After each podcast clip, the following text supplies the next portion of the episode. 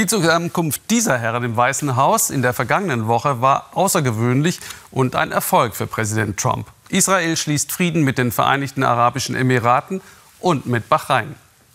Bislang gab es nur ein Abkommen Israels mit Ägypten und Jordanien. Für die Emirate und Bahrain zählen strategische Interessen, vor allem ein besserer Schutz gegen die Regionalmacht Iran. Die Emirate hoffen dazu auf neueste amerikanische Kampfjets. Und Israel verspricht sich wirtschaftliche Vorteile, auch Tourismus wie hier in Dubai, kürzere Flugzeiten nach Asien. Das gibt Aufwind für eine der wenigen jüdischen Gemeinden in Dubai.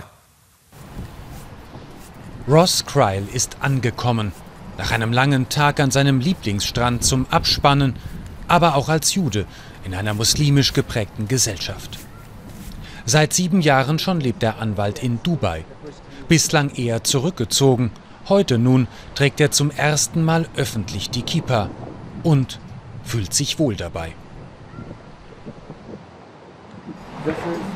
Das ist jetzt mein Zuhause.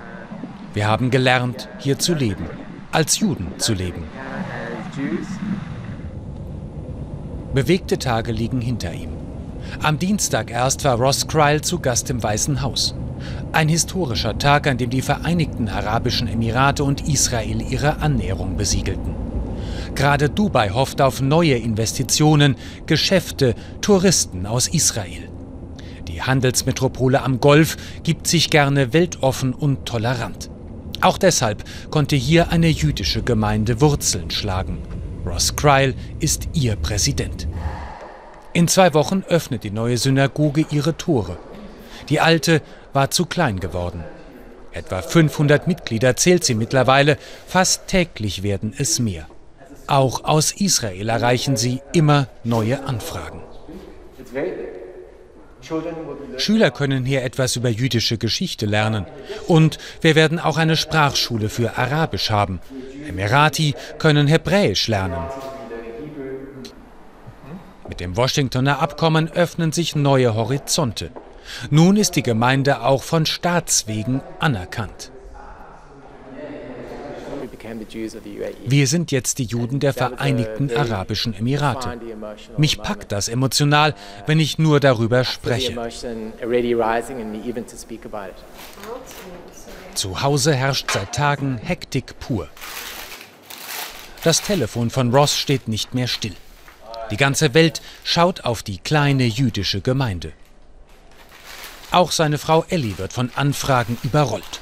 Sie betreibt einen Catering-Service für koscheres Essen. Die Nachfrage boomt. Vom nächsten Jahr an soll sie auch die Fluggesellschaft Emirates beliefern.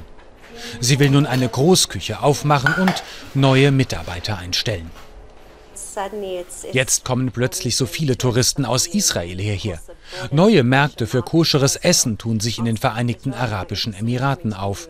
Mein ganzes Geschäft wurde plötzlich in eine andere Stratosphäre geschossen. Alexander Peterfreund war einer der ersten. Vor sieben Jahren lernte der Diamanthändler aus Antwerpen den Anwalt in Dubai kennen. Zwei orthodoxe Juden, die schnell Freundschaft schlossen. Es gab kaum andere in der Stadt.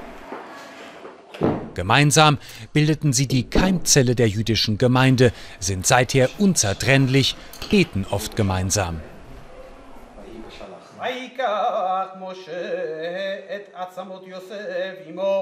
ויקח משה את עצמות יוסף עמו, כי השבע השביע את בני ישראל לאמור. וייסעו מסוכות ויחנו ביתם בקצה המדבר. Wir waren beide mit viel Leidenschaft dabei, haben wie ein junges Paar ein Haus gebaut und dafür nach und nach die Möbelstücke gekauft. Jedes neue Mitglied war ein großer Erfolg für uns. Wir wollen eine jüdische Gemeinde sein, die fortschrittlich ist. Ein Modell, das niemanden ausschließt. Wir wollen der Welt zeigen, wie nah Juden, Araber und auch Christen zusammenstehen können.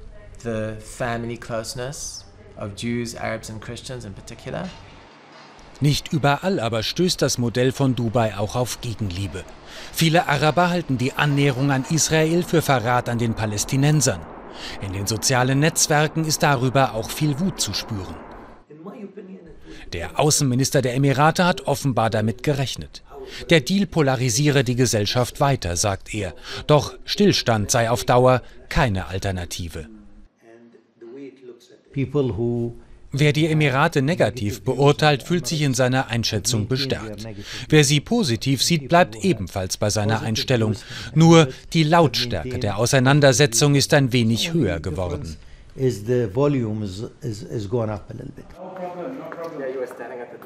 Über alle Ressentiments hinweg Brücken bauen, das hat sich Ross Kreil vorgenommen. Tani al-Shirawi ist so ein Freund geworden. Der Stahlunternehmer aus Dubai liebt koscheres Essen, will in Israel investieren, eines Tages auch dorthin reisen. Viel Gesprächsstoff, viele Gemeinsamkeiten, Differenzen aber bleiben.